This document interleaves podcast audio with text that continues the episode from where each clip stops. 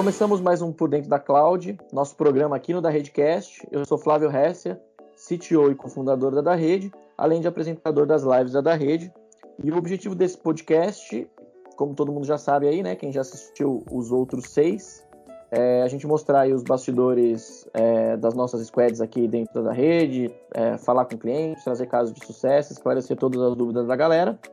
E nesse episódio nós vamos falar sobre como funciona todo o departamento, a equipe, o time de projetos aqui da rede. Para isso, a gente está aqui com a, a head do departamento, né, a Head of Customer Success, a Tatiane Coutinho. Fala, Tati, tudo bem? Olá, tudo bem, e você? Tranquilo, depois você vai explicar para a gente aí os, os detalhes, aí, os, os, meandros de como funciona a equipe de projetos aqui da rede. E Ótimo. Membro da equipe aqui, e já há bastante tempo aqui com a gente na da rede, né? Veio, começou, começou lá no Service Desk, tal, tudo veio trilhando aqui degrauzinho a degrauzinho, uma trajetória bem legal na da rede. A Letícia Sintra, fala, fala Lê, tudo bem? Tudo bem, Fábio. Então tá bom. É, bom, vamos lá. Então, assim, para a gente começar, né, projeto é uma coisa muito abrangente, né, sempre muito, muito relevante, todo mundo tem bastante dúvida e tal, mas ninguém melhor, melhor que as duas aí para contar para contar essa história. Então, Tati, começando por você, fala um pouquinho da sua trajetória. Você não está aqui, você não tá aqui com a gente há tanto tempo, né? Apesar de parecer anos, você não está aqui com a gente há tanto tempo cronológico ainda, né? É, fala um pouquinho da sua história, da sua trajetória para o pessoal te conhecer. Cara, vamos lá. Bom, eu venho da área de humanas, na minha formação é, é em administração, trabalhando com gestão de pessoas aí há um, um pouquinho de tempo. e acabei entrando na, nesse mundo de tecnologia para e me identifiquei bastante com a gestão de projetos, né? É, eu fiz a, a, certificação do PMI em 2011, venho trabalhando é, bastante focada com processos, é, até para estruturação também de escritórios de projetos e tudo mais, e vim aqui para da rede com essa missão né, de, de trazer aí algumas questões de mercado e de metodologia para tornar essa área ainda melhor. Bacana, muitos desafios, né, Tati? Fala um pouquinho de, fala um pouquinho de você aí, Lê. Bom, diferente da, da trajetória da Tati, que está muito mais ligada a pessoas, a minha trajetória desde o início foi sempre com tecnologia e é uma história até engraçada. É, eu costumo dizer que eu comecei a atuar e estudar sobre tecnologia justamente porque eu não queria lidar com as pessoas. Eu queria ali atuar em tecnologia. Ô, louco, história louco. muito engraçada. Ô, louco, eu queria lidar com computadores e era isso. E, é, conhecendo você, eu sei que hoje você, faz, hoje você faz algo bem diferente disso, né? Exatamente. Exatamente. E foi é, um desafio que eu comecei ali em 2019 a começar a lidar com as pessoas, entender como é que funciona. E na verdade foi uma grande paixão que eu descobri. Comecei na da rede, na verdade, em 2018, mas comecei na área técnica, comecei trabalhando alguns, com alguns projetos com nuvem. Em 2019 eu aceitei o desafio de lidar com as pessoas e descobri que na verdade essa também é uma paixão minha, lidar com as pessoas, lidar com problemas. E estamos aí para enfrentar os desafios. Bacana, bacana. É, você mostrou super competente, super resiliente nisso, né, Lê? Muito legal. Gra grata surpresa aí o, a sua trajetória aqui. Fazem três anos já, Lê. Ô, louco, estamos ficando velho, hein? Pois é. pois é, bacana. Pra quem não, pra quem não sabe, a, a Lê trabalhou lado a lado comigo durante um tempo, né, Lê? Não foi tanto tempo assim. É, mas a Lê trabalhou lado a lado comigo ali, dando, dando apoio é, direto nas minhas atividades, né? O Matheus, que esteve aqui é, da área de arquitetura e pré-vendas, ele, ele também ocupou essa, essa função de ser meu par, meu, meu, meu braço direito durante um tempo, e a Lê também. E, e, nessa função que começou ali a descoberta por gostar de pessoas e falar em público e realmente lidar com os conflitos do dia a dia, não só ali com a tecnologia. Ah lá, Tati, já vai pôr a culpa em mim, né? A Lei já vai pôr a culpa em mim. Cara, ó, uma vez que o bichinho, né, da, de pessoas pica a gente, dificilmente a gente consegue segurar, viu? Essa veia. exatamente, exatamente. Bom, mas vamos lá, vamos falar de projetos, né? Então, bom, conhecendo as meninas aí, sabendo, uma coisa a gente já sabe, né? É lidar com projetos e é, quase tudo hoje em dia é lidar com pessoas, mas lidar com projetos certamente é muito lidar com pessoas, né? Entender as pessoas, saber é, entender cada perfil, né, entender cada profissional, administrar conflitos, como a, como a Lê falou, né, então acho que isso é ponto passivo, né, projetos, pelo menos aqui na da rede, é lidar com pessoas, né. Sim, acho que não, só na da rede, né, na, quando a gente olha, né, para os projetos no mercado também é isso, talvez seja não dizer o pulo do gato, né? Mas seja o grande trunfo aí, né? Saber ouvir as pessoas, criar um espaço seguro, né? De troca. É, lembrando que os projetos eles têm um, um, preceito de sempre fazer entregas únicas, né? Inéditas e tudo mais. A gente já sabe que vai gerar uma série de mudanças dentro do contexto onde essas pessoas e esses projetos estão inseridos. Então, sim, eu acredito muito, muito mesmo que pessoa seja o o grande ponto aí para que a gente tenha sucesso nas entregas dos projetos. Concordo totalmente com o que a Tati falou. Eu acho que é, lidar com projetos, e o que eu tenho percebido é que a gente está atuando muito ali nas expectativas de todos os envolvidos, seja no, no cliente final ali que vai receber todo o resultado, mas também em toda a equipe que está atuando nesse projeto e entender qual é a importância daquilo que está sendo entregue para os clientes Sim. finais. Exatamente. É bem interessante nesse né, aspecto, porque o projeto, na verdade, é um aglomerado de sonhos, né? As pessoas, quando elas pensam ali na solução e tudo mais, embora tenha, no nosso caso, né, um, um viés mais técnico, é, na verdade, elas querem resolver situações e problemas para facilitar a vida das pessoas, né? Então, tem uma série de expectativas, e a Lei colocou muito bem né, esse aspecto, de que a gente vai ter que lidar e, principalmente, setar as expectativas com a realidade do projeto, né? Com aquilo que nós declaramos como escopo e como esse projeto vai realmente funcionar. Né? Adequar a expectativa com a realidade. Sim, eu estava conversando com, com, com outro parceiro, com um concorrente nosso, né? Que é parceiro nosso lá na Escola da Nuvem, né? A, da rede é, participa do projeto Escola da Nuvem. E lá a gente tem um monte de concorrentes e a gente troca experiências. E a gente estava justamente falando sobre escopo, né? No, no, escopo das relações interpessoais, então eu falo uma coisa para a Tati, a Tati entende outra. É, é comum isso acontecer, né? Eu, eu achei que estava me expressando bem e, na verdade, eu não me expressei tão bem, ou a Tati não captou muito bem o que eu falei. Às vezes num pedido simples, né? Num projeto isso é levado ao infinito, né? Porque você tem ali um monte de expectativas, né, que são colocadas ali, né? É, e, e, o escopo e o escopo pode ser para um, um para outro outro, né? É, e aí uhum. a gestão de projetos fica no meio de tudo isso, né? Pessoas criam pessoas, pessoas criam pets, animais, pessoas criam elefantes, mas quando cria expectativa é, é é complicado, tem que ser cumprido, né? Porque quando não cumpre, aí vem aquela frustração, né? E o, e o departamento de projetos tá, tá, tá nesse meio, né? Tá vivendo isso. Talvez seja a melhor definição do departamento de projetos, é isso, né, cara? É, é, é gerir expectativas e fazer com que elas sejam é, materializadas, né? É, eu diria que a pimentinha nessa relação aí, desculpa, Lê, eu diria que a pimentinha nessa relação aí ainda é a questão de budget, né? A gente tem tá lidando com as expectativas e com o investimento, né, de uma série de pessoas que a gente precisa cuidar bem, zelar e atender inclusive essa expectativa, né? Então são, é. são lugares bem sensíveis, né? Coração, mente e o bolso. A gente tem que tomar muito cuidado com isso. Exatamente. Essa questão que você falou, a expectativa financeira, né? Então, e outra coisa, lidar é. com o dinheiro dos outros, né? É, é, tem sempre aquela relação, né? Tem teoria sobre isso, né? Uma coisa é você lidar com o seu dinheiro para comprar coisas para você, outra coisa é você lidar com, com o seu dinheiro para comprar coisa para os outros, outra coisa é você lidar com o dinheiro dos outros para comprar coisa para os outros, né?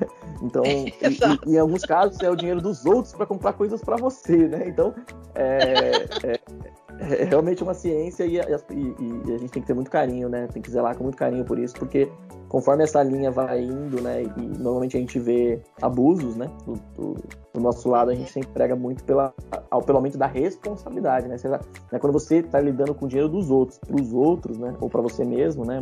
Muita responsabilidade, né? É, talvez até seja o um motivo né, da gente falar que quando você começa um projeto, você cria ali uma comunidade e tudo passa a ser desta comunidade. Não existe mais a fronteira. Você está lidando com o cliente, naturalmente, mas aquele projeto é de todas as partes. Aquele contexto, aquele dinheiro, aquele investimento, né? O tempo, tudo é daquela comunidade. É muito importante nesse sentido, né? Que é, quem estiver fazendo essa. É, na verdade, quem estiver tocando esse projeto tem essa sensibilidade rede, né? E consiga, inclusive, trazer esse sentimento, né, de, de engajamento, de responsabilidade para o time, colocando o nível de comprometimento que a gente está é, colocando ali, energia e tudo mais. E Oi? digo mais, um dos pontos principais que a gente precisa sempre estar tá atento é na nossa comunicação, ela precisa ser clara para que todas as partes entendam quais as responsabilidades de cada um, que a gente não fuja ali, de novo, das expectativas financeiras e outras expectativas criadas para os projetos. Sim, é. sim, é isso aí. E aí vem a, a, a história do, do, espírito de dono, né, pessoal? Né? Todo mundo, se todo mundo se sentir dono, e é um, né, um dos princípios que a gente traz muito aqui, se todo mundo se sentir dono, é, boa parte dos problemas acabam, ou pelo menos a gente sabe o caminho certo para resolvê-los. Mas vamos para a prática, pessoal. Fala um pouquinho sobre a rotina aí é, de uma gerente de projetos, né? É, acho que às vezes a gente tem vários cargos, várias funções e tal, mas vocês as duas, ambas exercem função de gerente de projetos aqui dentro. Então fala um pouquinho aí, qual é a rotina de um gerente de projeto, no caso de vocês, de uma gerente de projeto? temos, temos outros, outras pessoas no time aqui, os pares, e tem muitos gerentes também, são todos bem-vindos, é, hein? É, eu, eu, é eu, acho, eu acho que é um super preconceito que vocês fizeram, só trouxeram obedidas aqui, eu acho que veio do menino também. não, não, isso aqui é pra já rolar um próximo podcast, hein? Boa, Aí como, boa, boa. um time mais mesclado. É, aqui na da rede, a rotina né, do, da equipe de projetos é bastante dinâmica. Primeiro porque, embora sejam todos projetos de tecnologia, né, é, estamos falando aí de adaptação das necessidades, das expectativas dos clientes para atendimento de, dessas, desse escopo de trabalho deles, né? Então, é, os gestores aqui têm um, um primeiro princípio né, de confirmar essa questão de escopo e confirmar a necessidade do cliente para que a gente tenha certeza que isso vai atender e vai sair conforme é, a expectativa deles ali naquele primeiro momento, né? E é, principalmente acompanhar esse escopo ao longo do ciclo de vida do projeto.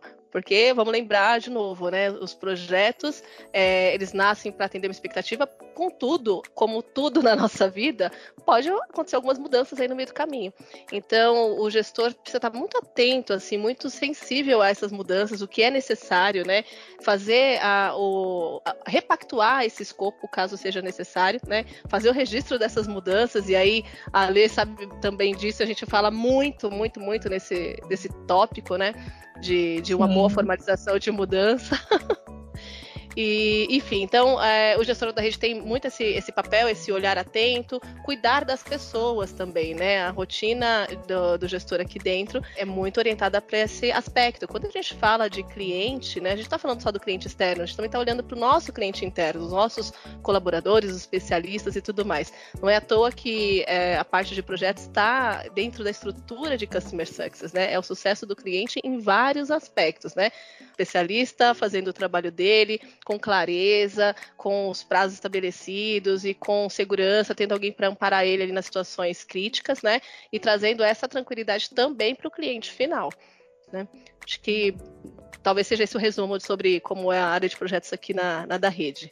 É, e, aí, e aí vocês têm muito esse papel de, de resolver conflitos, né? Porque a gente tem, tem, a gente tem os times técnicos ali, as nossas squads, né? Com, com especialistas dos mais diversos tipos. Existe alocação dinâmica também, né? Quando um recurso de uma outra squad acaba sendo emprestado, né? De uma squad para outra, tal. É, é, e aí cada squad tem, tem alguém da equipe de vocês que está ali exatamente com esse papel de, de, de, né, de, resolver esses conflitos, né? Fazer essa interface com o cliente, tal e tudo mais. Né? E, olha, e olha curioso, né? O nosso caso aqui, né? No caso da rede, o, apesar de estar na operação, né? É, vocês respondem para uma outra diretoria que não é diretoria de operação, né? Então, até, é, que é a diretoria de, de, de, satisfação do cliente, né? Pra, assim, pra, pra, pra, com olhares do cliente. Então, assim, acaba. É, quando a gente fala conflito, não é algo negativo, né? Acaba sendo, assim, é, é, poxa, um, um desalinhamento, pôr de volta no lugar, tal, tudo mais. Fazer essa ponte da equipe técnica é, é, com o cliente, né? Então, resolver conflitos ali o tempo todo, né? Sim, talvez a, a, tradução não técnica, né, do gestor de projetos, e a gente também usa muito isso na área, é ser o facilitador, o que tira a pedrinha do caminho, o que ajuda ali a, a todos os coleguinhas ficarem bem dentro daquilo que é possível, obviamente, né, e que a gente minimize ou mitigue aqueles é, riscos, né, mais é, fortes para que possam comprometer a entrega do projeto. Exato. E para quem é técnico, é ótimo, né? Porque é, vocês são capacitadas, treinadas, preparadas, exercitadas para esse tipo de coisa, né? Para ajudar a equipe, o pessoal mais técnico ali, para que eles possam ter foco. O foco de vocês é esse, né? Enquanto o foco da equipe técnica, enquanto o foco da equipe técnica é, executar determinada tarefa, ou ajudar uma outra pessoa em outra tarefa e essas coisas, né? Sim. E até fazer a, a ponte, né? Uh, o brinco de tradutor-intérprete. Porque, eventualmente, o cliente uh, traz uma expectativa que, na cabeça dele, até tem alguma clareza, mas está muito, muito é, espaçado, enfim. E é importante que a gente tenha essa escuta com eles, para a gente conseguir processar de algum modo e trazer para um universo um pouquinho mais resumido, um pouco mais objetivo com o time técnico. E a mesma coisa, né? para o time técnico em relação ao cliente. Às vezes o, o, técnico ali na ânsia de responder rapidamente, de mandar ali a mensagem, manda um tecniquez e o cliente fala, ai, socorro, não estou entendendo nada. Então, o nosso papel acaba sendo também essa cola, né, entre essas duas camadas de pegar daqui, levar para lá de uma maneira que seja inteligível, né, e tornar essa comunicação mais fluida. A gente entra de novo no tópico de comunicação, que a gente precisa estar muito Sim. bem alinhado, tanto com o nosso time interno quanto com o nosso, com o nosso time externo. É, eu acho também que, voltando um pouquinho, falando de conflitos, eu acho que o primeiro ponto é a gente entender que os conflitos fazem parte de todas as relações humanas e que elas vão acontecer, independente se a gente está falando de projetos, se a gente está falando de relações pessoais, enfim, esses conflitos eles vão acontecer e eu acho que o grande papel é, é, a gente tentar resolver isso da melhor maneira possível, sempre tentando chegar ali no consenso, óbvio que às vezes um vai ter que, um lado vai ter que abrir mão mais do que o outro, mas sempre lembrando qual é o objetivo é, final, onde a gente quer chegar da melhor maneira possível, com o menor custo possível, dentro daquilo que a gente espera. É. E até naturalizar conflito, né? Eu acho isso muito curioso. A nossa cultura é muito orientada para conflito sinônimo de problema. E isso não é uma verdade, né? Assim como riscos é sinônimo de problema. É, no fundo, as duas frentes são oportunidades, né? E quantas vezes a gente já viu sair coisas incríveis de um conflito, no sentido de, de uma discussão sadia e tudo mais, e trazer um, um, uma solução técnica muito melhor do que a gente tinha pensado inicialmente, né? Ou quantas vezes um risco se tornou uma oportunidade para o cliente, uma oportunidade de melhorar o ambiente. Então, é, trabalhar isso, inclusive com o time, de trazer a segurança e falar, ok, eh, nem sempre vamos concordar e não há nenhum problema nisso, tá? Agora o que a gente precisa lembrar é de ter essas discussões de uma maneira respeitosa, né?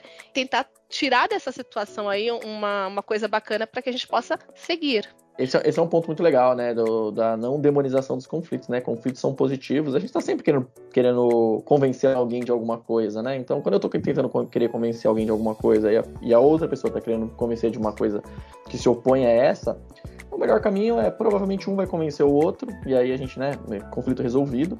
Ou talvez entendam que não, é, as, as, duas opiniões podem coexistir dentro de uma, dentro de uma situação é, e seguir em frente, né? Eu acho que. É, e às vezes o, o, conflito pode simplesmente, por algum motivo, ser evitado, deixado no cantinho ali, e depois a gente, lá na frente, a gente. A gente fala dele, porque às vezes não é o momento daquele conflito específico, né? No caso de um projeto, pode ser, não, a gente tá numa dúvida entre serverless e container. Eu vou entrar no Techniquez aqui, né? Serverless e container. Putz, a gente precisa resolver isso. Aí um cara quer serverless, o cara quer. Não, é serverless, o outro não é container. Cara, não estamos na hora disso. Nós vamos criar conta, nós vamos fazer isso. Vamos deixar para resolver conversar essa semana que vem, né? Então, é, às vezes os conflitos uhum. podem ser também adiados, né? E aí tá aí a sensibilidade do gestor, né, Flávio, de olhar o que que de repente a gente é, vai realmente colocar energia para resolver agora, o que que dá para esperar um pouquinho e até baixar um pouco os ânimos a gente resolver ali na página 2 e que sem comprometer, obviamente, a, a entrega, né, mas ter essa sensibilidade. No fervor ali, as pessoas estão, e no final, os conflitos geralmente estão muito orientados a isso, né, as duas partes querem é, elas entendem que a solução é a melhor, eles querem o bem daquele do, do objetivo ali, né? Mas às vezes realmente não é o momento, como você comentou, e dar uh, o tempo e acalmar um pouco os ânimos e parar para refletir pode trazer uma outra percepção para essas partes. Né? Exatamente. Às vezes vocês convencem sem ouvir argumentos, né? O, um antigo, um antigo líder meu dizia Cara, você tá, você tá muito, muito em cima do problema. Dorme com o assunto. Às vezes, e funcionava, né? Às vezes eu dormia com o problema, no dia seguinte eu acordava e falava, ah, então era isso que ele queria dizer. Eu só chegava no dia seguinte e falava, fulano, você queria dizer isso? É, putz, então você tá certo e foi mal, né? É, não, não, Na é, ânsia de é. resolver, às vezes a gente pode fazer alguma coisa que não condiz com o momento. Exato. Exato. Agora vamos avançando aqui na parte de projetos, então. Do ponto de vista agora, é, vamos entrar agora no ponto de vista de metodologia. Então a gente sabe que né, é, tem, tem, tem técnicas, tem boas práticas e tal. E quando a gente fala de projetos, né, de gerir um projeto específico, a gente tem metodologia, né? Falando do nosso caso aqui, que a gente lida com mais projetos, muito mais projetos de nuvem. Lembrando que a rede não faz só nuvem, mas, cara, talvez a grande maioria aí, na casa dos 90% para cima, deve ser projetos que de alguma forma envolvem nuvem, envolvem AWS. Qual metodologia a gente usa? Qual metodologia vocês usam? É mais de uma? Se for, explica e quando usa cada uma. Resposta polêmica. então a Lê começa respondendo. Ótimo. Bom, é, resposta polêmica por quê? Né? Os, os, quem defende muito uma metodologia, um framework, pode ficar talvez um pouco irritado com o que eu vou dizer, mas eu acho que é, assim. acho que não existe uma, uma metodologia, um framework que a gente possa levar para tudo, riscar na pedra, é assim e pronto. Entendo que para projetos de nuvem, o que a gente tem como, como fit, né, o que se encaixa mais ali, são metodologias um pouco mais é, ligadas ao ágil, porque a gente está falando muito de flexibilidade, muito de mudança, é mudança rápida, muito de alteração do ambiente. Então, eu acredito que é, o poder da, da flexibilidade de metodologias, metodologias ágeis se encaixe bem para esse cenário. Mas nada impede, por exemplo, de utilizar uma metodologia mais tradicional para fazer a gestão desse projeto, que também vai funcionar. Então, eu acho que o que cabe aqui é a gente sempre trazer aquilo que faz mais sentido dentro daquele cenário, junto com todas as pessoas envolvidas, é, clientes externos, clientes internos, para que esse projeto seja é, feito e gerenciado de uma maneira clara, objetiva, onde a gente consiga atingir é, todos os pontos que a gente levantou lá no começo. Uau, é isso mesmo, Lê. É isso mesmo. Assim, é, aliás, quando a gente olha as principais metodologias de mercado e tudo mais, né, é, geralmente as boas práticas começam com esse alerta. Não há uma metodologia né, que você aplique 100% em, dela em 100% dos projetos. É sempre importante ajustar a metodologia ao propósito do projeto. A metodologia serve ao projeto, né? E é importante também essa, essa percepção. Como a Lê colocou super bem, a gente tem uma percepção de que os modelos ágeis são é, mais adaptados, tá? Mas sim, é possível tocar projetos também em nuvem. E aí, se o cliente principalmente tiver né, uma, já um histórico metodológico mais tradicional, cascata, ou enfim, qualquer tipo de metodologia que não seja diretamente ligada à agilidade, é, é possível sim fazer também a condução desse projeto, né? É, a gente sempre olha, assim como tem essa atenção técnica, né, essa sensibilidade técnica de olhar o ambiente do cliente, olhar a melhor solução para aquele cliente, é, no processo de planejamento e condução do projeto, né, durante todo o seu ciclo de vida, é, a gente também tem que ter essa sensibilidade, essa percepção, tá? É, os modelos híbridos, geralmente, para é, o segmento enterprise e tudo mais, funcionam um pouquinho melhor, né, até porque geralmente eles já, já têm processos anteriores de controle, já tem um escritório de projetos que, tem um, que requer ali, tem uma demanda né, de documentação e tudo mais. Mas é exatamente isso, a gente precisa olhar o que é ajustado para aquele contexto, né? Como a gente vai aplicar as boas práticas dentro daquele contexto. É isso aí, metodologias são ferramentas, né? E a gente não vende a ferramenta, até vende, né? Mas é, pouca gente uhum. vende ferramentas. As escolas de, que ensinam as metodologias elas são muito especialistas em determinadas metodologias. A gente não, a gente como usa como ferramenta, a gente precisa olhar primeiro o problema, para depois a gente escolher a ferramenta certa para resolver aquele problema.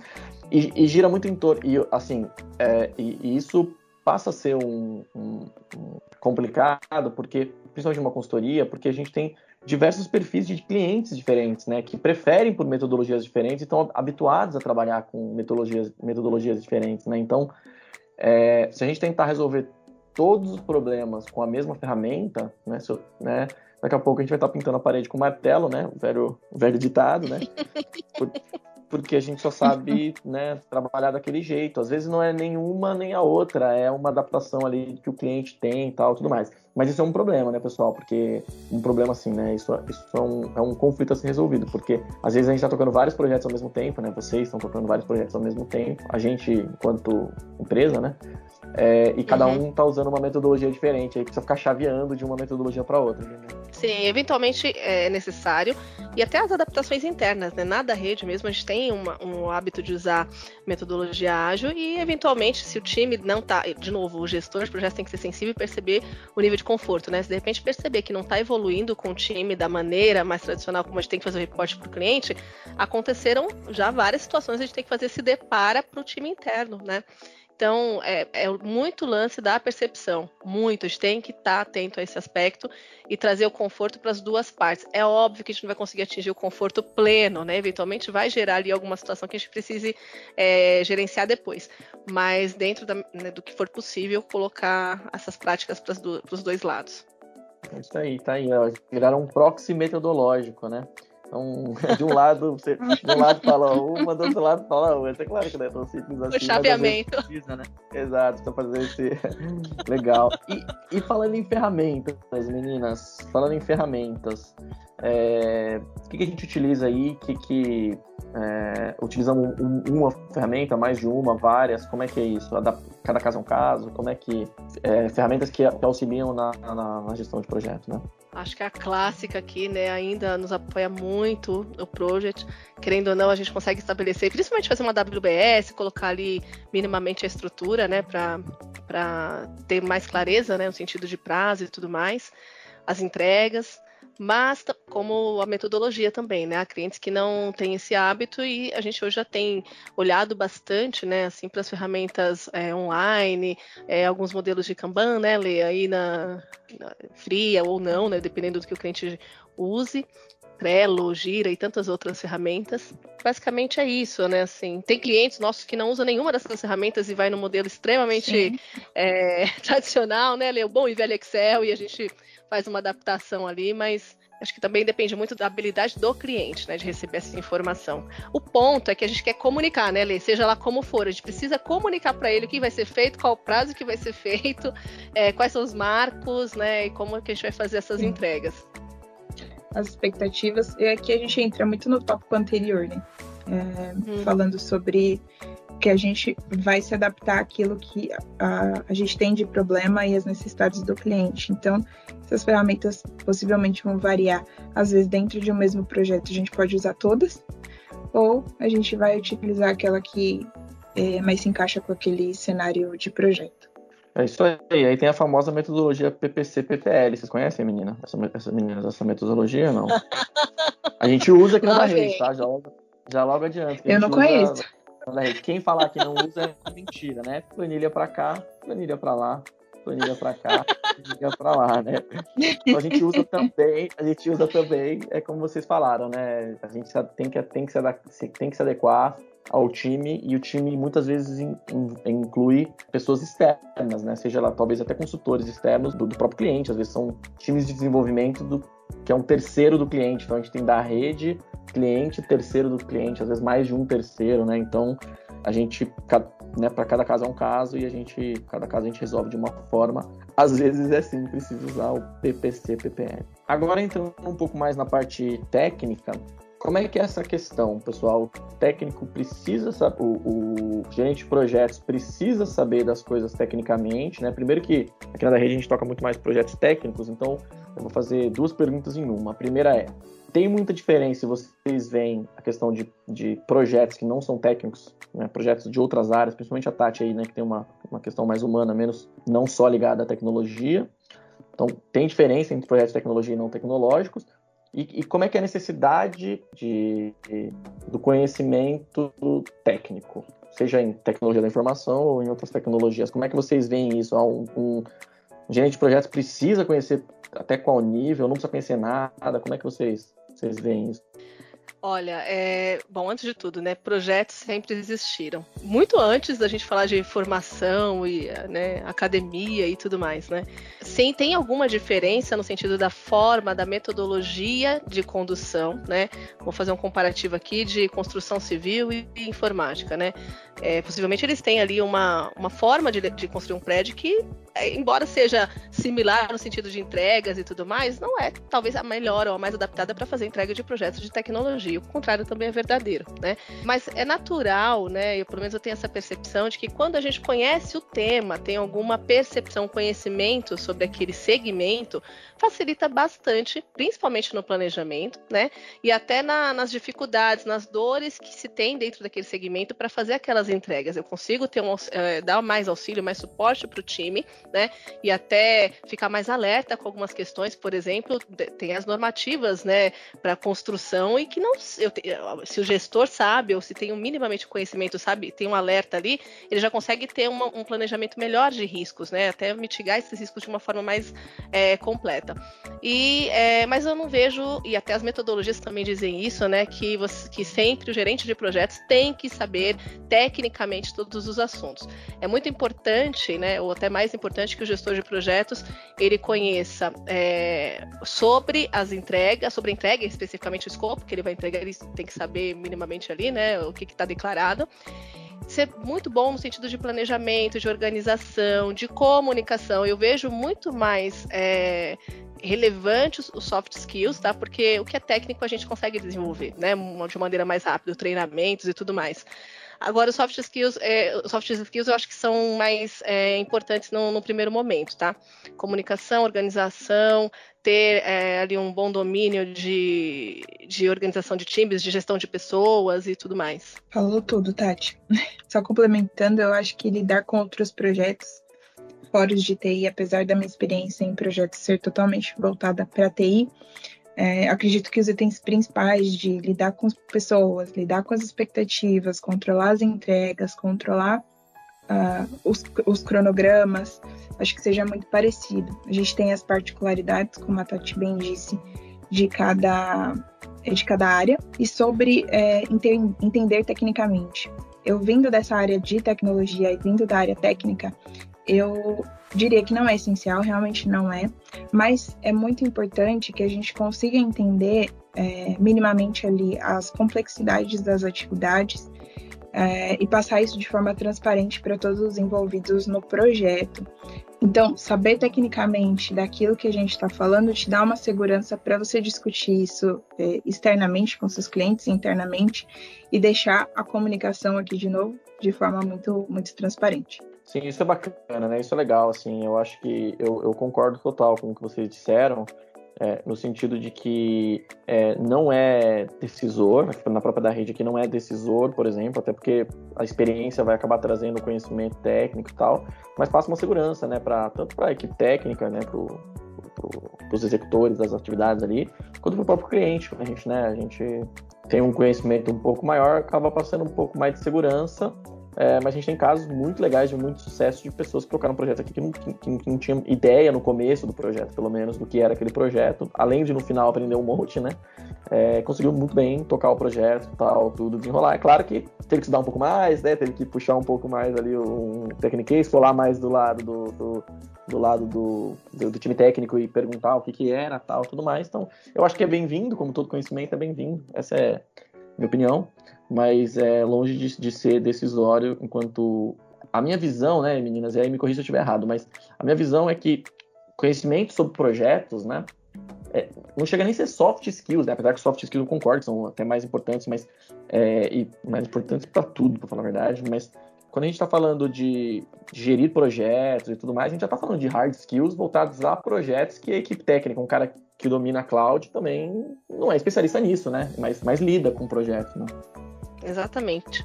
E lembrando que uh, os projetos, né, é, é, a soma de conhecimentos e de né, multidisciplinares, né? Então, de verdade, nunca, eu não, eu não, vejo a possibilidade de ter uma pessoa que tenha conhecimento em todos os aspectos, né, técnicos, de gestão, comportamentais. É a soma disso que vai fazer o projeto, né, realmente é, evoluir, e inclusive trazer ganhos para essas pessoas, né? elas aprendem durante o ciclo de vida do projeto. E, é, e criar comunidade também, né? Dificilmente a gente vai ter uma pessoa ali planejando o projeto, entregando o projeto, atuando tecnicamente. Então, trazer essas pessoas com seus, é, com as suas qualidades, com as suas especialidades, vai fazer com que o projeto seja entregue de uma maneira muito mais clara. É isso aí. Foco. Conseguir, tá, conseguir ter foco aí no, no, no que cada um tá fazendo, né? Seja o, o executor ali ou quem tá gerindo o projeto. Agora, pra gente terminar, vamos entrar no. Vamos, vamos, vamos, vamos entrar no ponto agora, em pontos delicados, né? Cobrar prazo, cobrar prazo, é, controlar atividades é, de quem tá fazendo ali. Qual é a mágica que vocês fazem, meninas? E não sou só vocês que fazem, né? Tem também os meninos que fazem também no time, mas vocês de projetos, qual é a mágica? que controlar os nossos próprios prazos já é complicado, né? Controlar os prazos dos outros, né? Bom, lá no comecinho aqui, né, da, do podcast, a gente falou um pouco sobre a criação da comunidade, né? É, de verdade mesmo, cobrar por cobrar tem pouca efetividade, né? As pessoas, nós lidamos com adultos, né? Geralmente as pessoas têm o, o, seu, já, o seu comprometimento com aquele local, com a entrega e tudo mais, e as pessoas sabem o que elas de repente precisam fazer. Talvez o principal ali, a principal ajuda do gestor de projetos e tudo mais, é trazer de novo, né, a comunicação, a relevância do projeto e encontrar qual é o, a chave, qual que é o mecanismo de engajamento das pessoas. É por isso que também a gente falou lá no começo que a habilidade de cuidar das pessoas, de reconhecer, fazer um bom mapeamento do ambiente, saber ler, né, saber ter uma, um espaço de escuta né, seguro para essas pessoas e, e conseguir expressar de uma maneira objetiva, né, vai ajudar muito, muito, muito, muito o gerente de projetos a engajar as pessoas nesse contexto, né? E principalmente engajar a pessoa no que ela realmente quer e precisa fazer, né? Alocar a pessoa certa no local certo, perceber quando não está funcionando e ser rápido, né? E ser efetivo, na verdade, na, no ajuste disso, né? É, acho que a, a mágica está aí em conversar, ter espaço de fala seguro, de conduzir isso de uma maneira muito respeitosa, de uma maneira clara quando as coisas não estão funcionando, né? E sempre lembrar do objetivo do projeto. Por que, que a gente está fazendo isso? Por que, que a gente está se reunindo todos os dias? Por que, que a gente está discutindo tanto esses temas e tudo mais, né? Qual é a importância disso para aquela pessoa? É muito importante alinhar a expectativa desse profissional com a expectativa do projeto, né? E complementando que as pessoas entendam realmente qual é o papel e qual é a importância dela dentro daquela dimensão, daquela entrega, que elas são também protagonistas daquele trabalho que está sendo feito e a gente ali como gestor de projeto está facilitando, está tentando enquadrar as expectativas de novo de clientes internos e externos. Acho que é entendimento de todas essas dimensões faz com que seja um pouco mais simples. Não existe um, um, uma fórmula mágica, mas existem caminhos que a gente pode seguir para engajar as pessoas. Ou não que conheçamos ainda, né, Lê? é, né? tem essa. Conhecem, conhecem, só não, só não querem me contar, porque, porque eu vou, vou, te, vou te contar uma história, né? Eu falei pra Tati isso esses dias, eu falei assim, Tati, eu não sei a gente, né, eu participei do, no começo ali na pré-venda de vários projetos e tal, tudo. Falei, eu não sei como é que tá saindo do outro lado, mas o cliente tá falando que tá no prazo e tá satisfeito. Então, e a, e a, a, a mágica que tá sendo feita, cara, não sei qual é. Eu sei que eu jogo lá no, na caixinha mágica, e aí, cara, vocês conectam com o time técnico, conectam com o pessoal lá do Rafa tal, tudo, e, e, faz a coisa caminhar, acontecer. Mas uma coisa eu sei, eu sei que de vez em quando a gente não cumpre prazos, né? Por algum motivo, quando problemas acontecem e tal, né? A gente não cumpre prazos. E talvez o grande segredo esteja aí. Como é que é isso, pessoal? Quando um prazo não foi cumprido, quando, né, quando a gente vê que algo vai atrasar, algum ponto, como é, que, como é que a gente lida com isso? Como é que vocês lidam com isso? Acho que primeiro de tudo é alinhar a expectativa possivelmente antes do, do atraso acontecer. É, ser muito transparente no porquê é, esse atraso está acontecendo e quais são as medidas de contorno que a gente vai levar para que a gente consiga entregar aquilo que se era esperado. Visibilidade, né, Lê, para o cliente e para o time, principalmente. Acho que isso ajuda muito na negociação, né? Quando o cliente está, essa comunicação está fluida e sabe de todos os percalços e é, a gente está ali buscando as, todas as formas possíveis de contorno e tudo mais, a gente consegue chegar em, em negociação boa para as duas partes. Isso no cenário bom. Né? A gente também tem um cenário ruim, onde a gente chega é, no, no, no, na data da entrega e precisa fazer algum ajuste. Eu acho que aqui também entra a comunicação e ser transparente, né, Tati? Exatamente. É, Não ter compromisso aí, né? com o erro, né? É, é, quando, quando, é, aquela história, né? Quando a gente atrasa, quando alguém atrasa, ou quando alguma coisa sai do, sai do, do curso normal, nós temos um problema se a gente não se comunicar bem, não der o feedback, não for claro, transparente, a gente certamente ter, é, teremos um novo problema, né? Então a gente vai ter que passar. E, e, aquele primeiro problema não vai deixar de existir, né? Então a gente vai ficar com dois problemas. Então tá aí, meninas, eu já tô descobrindo o que tá acontecendo, na verdade, né? O que acontece lá em projetos é que, cara, pra, é, atrasos acontecem, mas se bem administrados, o impacto disso é, é quase inexistente, né? Se a gente conseguir administrar bem, conseguir ser claro, transparente, recuperar tão, tão logo quanto possível e tudo mais, né? Então tá aí o segredo aí, tá vendo? Ó, pessoal, pro pessoal, pro pessoal que tá, tá, que tá querendo entrar na área, ela já tá começando a contar os segredos já, tá vendo? Elas falaram que não tinha, mas já começou a ter uma pontinha, um rabinho de segredo ali, ó. e pra fechar, Tati Lê, pra gente fechar agora, é, quem quer entrar na área, quem, quem gosta, quem pensa, quem ouviu e falou, putz, é isso que eu gosto, é isso que eu quero, lidar com pessoas, expectativas, gerir projetos, prazos, é... por onde começar? Muito bem. Bom, primeiro, se a pessoa já tem essa percepção e já tem é, né, disponibilidade para lidar com as pessoas, eu acho que seria muito legal definir qual segmento que ela tem mais afinidade. Né? Se de repente for realmente em tecnologia, fazer, é, começar a conhecer um pouco mais sobre esse universo, é, sobre as tendências, conhecer um pouquinho sobre metodologia, né? A gente falou tanto aqui hoje, mas é, pelo menos o, a, quais são as principais, né? E de verdade estar aberto, né, a, a, a se experienciar nessa, nessa posição, né? É, exige bastante da gente, mas é, assim, os desafios são grandes, né?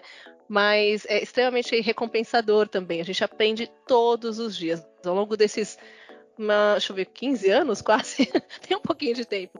Não todos fala, Tati, eu nunca falo. eu nunca eu falo aprendo algo. idade depois Então...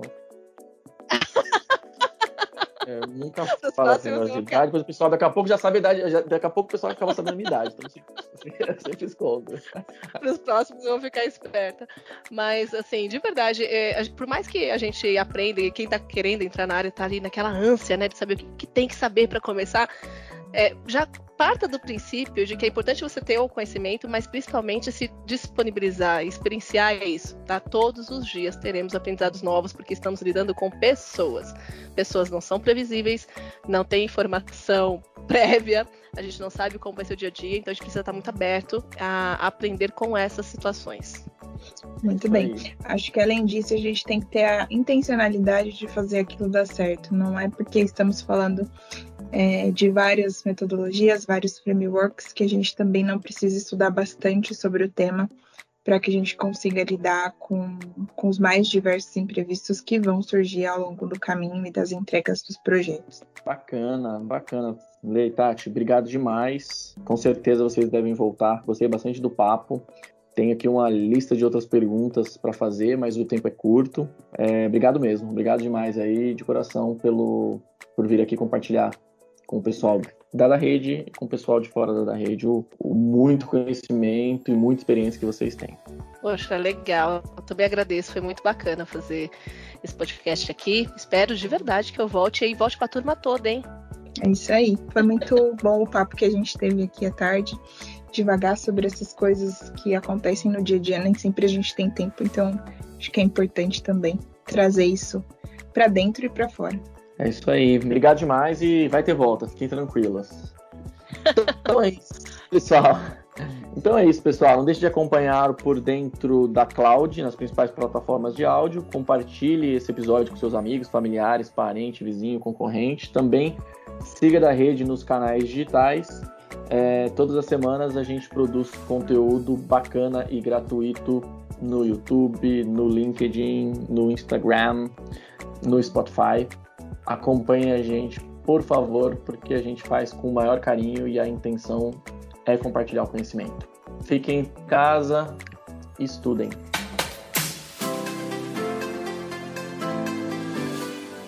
Acompanhe todos os episódios do Potência da Cloud na da Redcast, presente nas principais plataformas de streaming.